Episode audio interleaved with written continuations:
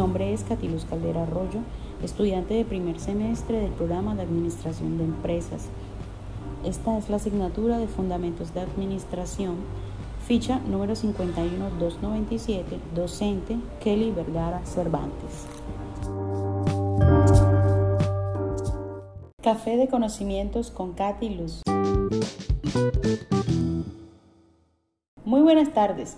Hoy les vengo a hablar un poco sobre historia y evolución de las organizaciones. Esto basado en conocimientos básicos para la administración. Luego tendremos una invitada especial, la doctora Soleil Sejín, coordinadora de Laboratorios Delfos, quien contará un poco sobre cuál ha sido la evolución de esta empresa en este periodo de pandemia. Con este preámbulo damos inicio a esta tarde de conocimientos básicos.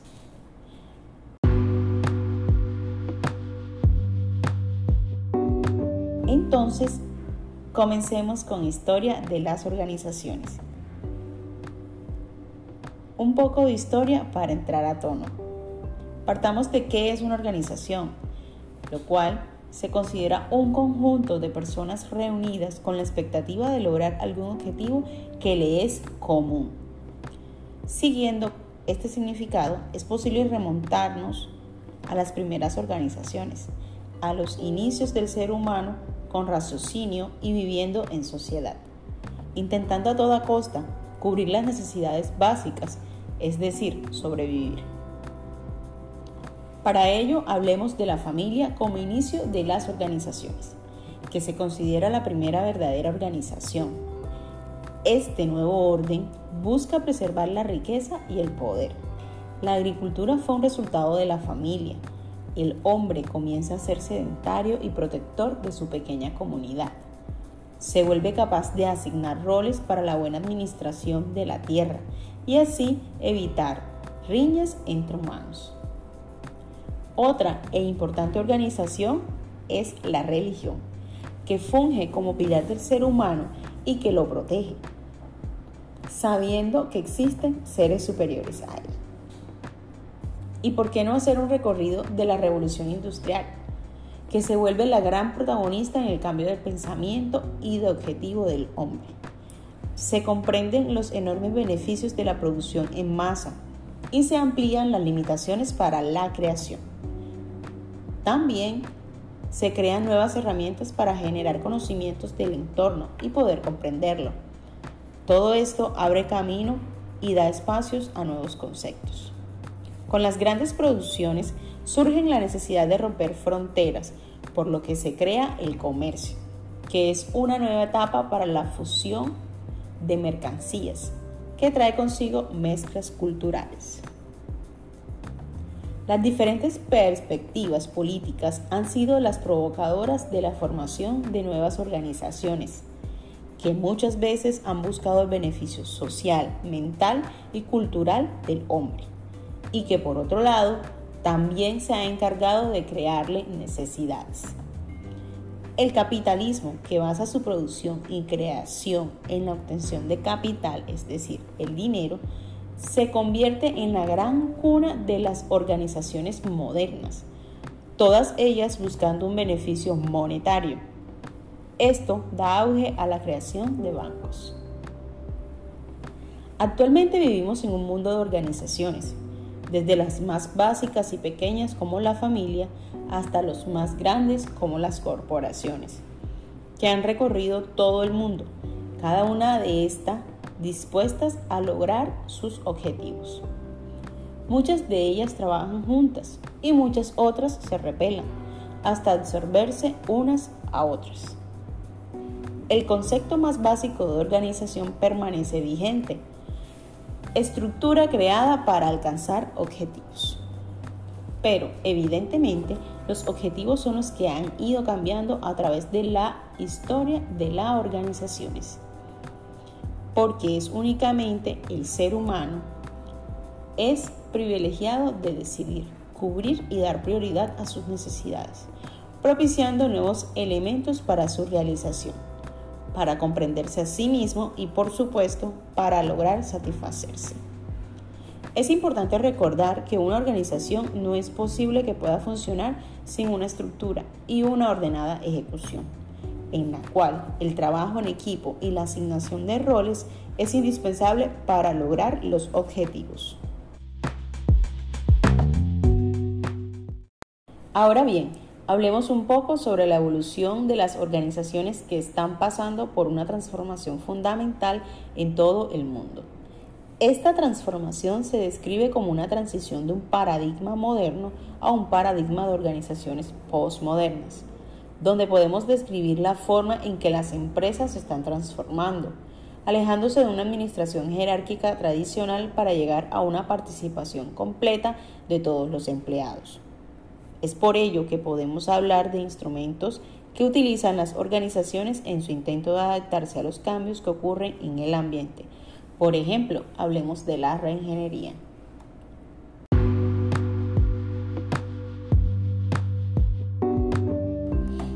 La reingeniería es la reformulación fundamental del diseño radical de los procesos empresariales para lograr dramáticas mejoras en las medidas contemporáneas de desempeño, como costo, calidad, servicio y rapidez.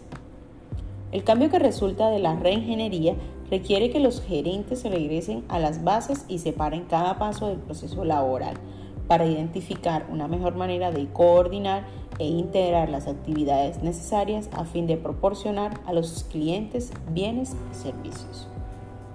Una organización que lleva a cabo una reingeniería debe reformular completamente cómo realiza su actividad empresarial.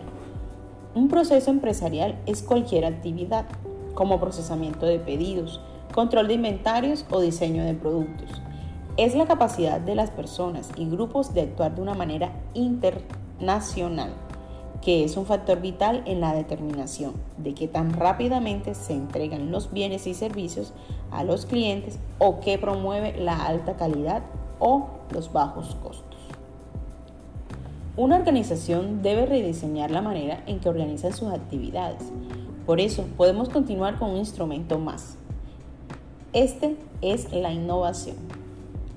Innovación es el uso exitoso de las habilidades y recursos para crear nuevas tecnologías o nuevos bienes y servicios o nuevos sistemas de producción y operación para que una organización pueda cambiar y responder mejor a las necesidades de sus clientes.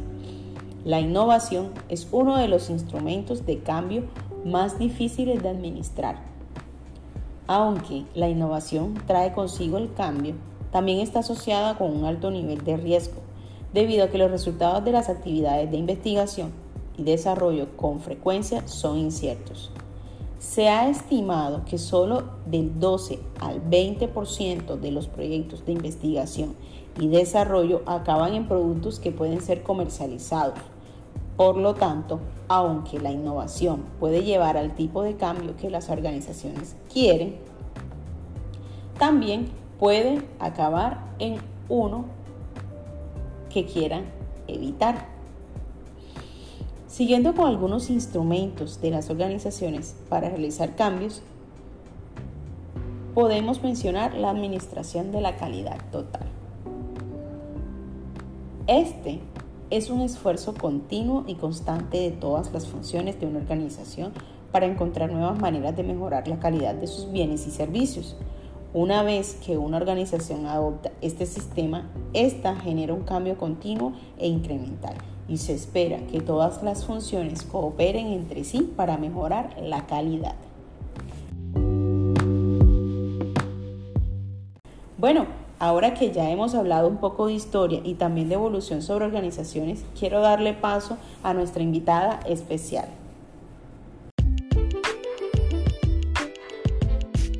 A la doctora Soleil Seguín, coordinadora de Laboratorios Delfos, quien es profesional en bacteriología de la Universidad de Córdoba y especialista en fitoterapia de la Universidad Cardenal Herrera de España.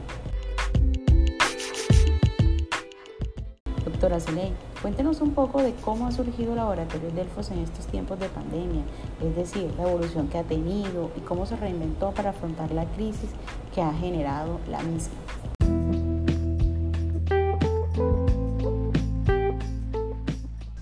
Hola, Katy, un gusto estar compartiendo un café contigo y obviamente debatiendo ideas.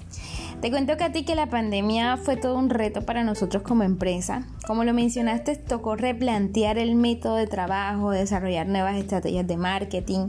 Éramos una empresa tradicional que se basaba eh, básicamente sus logros en la visita presencial a clientes y debido obviamente al cierre, la cuarentena, esa forma de trabajo se nos vino abajo.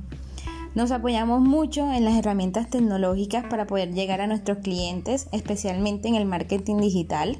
Nos reinventamos, desarrollamos nuevos canales de venta que no existían en la empresa y que hoy en día es una ganancia en el proceso que llevamos. Aprendimos a usar redes sociales, imagínate que por cierto éramos totalmente apáticos y enemigos de las redes y no fue fácil, era un proceso de ensayo y error para lograr fundamentar lo que tenemos actualmente todo el proceso de reingeniería, de detectar el problema, de buscar una solución rápida y efectiva a lo que estaba sucediendo, no solo nos logró dar un crecimiento en ventas, sino también ampliar un poquito más nuestro portafolio porque ya no necesitábamos eh, de pronto invertir en estudios de mercado pues para detectar las necesidades de nuestro cliente final, sino que a través de las redes sociales nos dimos cuenta ya que ellos directamente nos decían cuáles eran sus necesidades y eso obviamente indujo pues a que ampliáramos un poquito más el portafolio que estábamos ofreciendo a ellos para cubrir esas necesidades básicas y de también darnos pues ese crecimiento en ventas que tanto queríamos.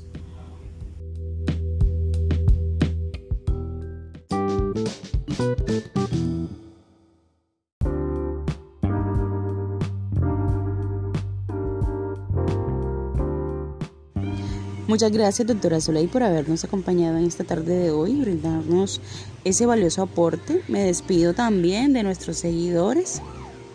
No se pierda nuestro próximo episodio de Un Café con Katy Luz.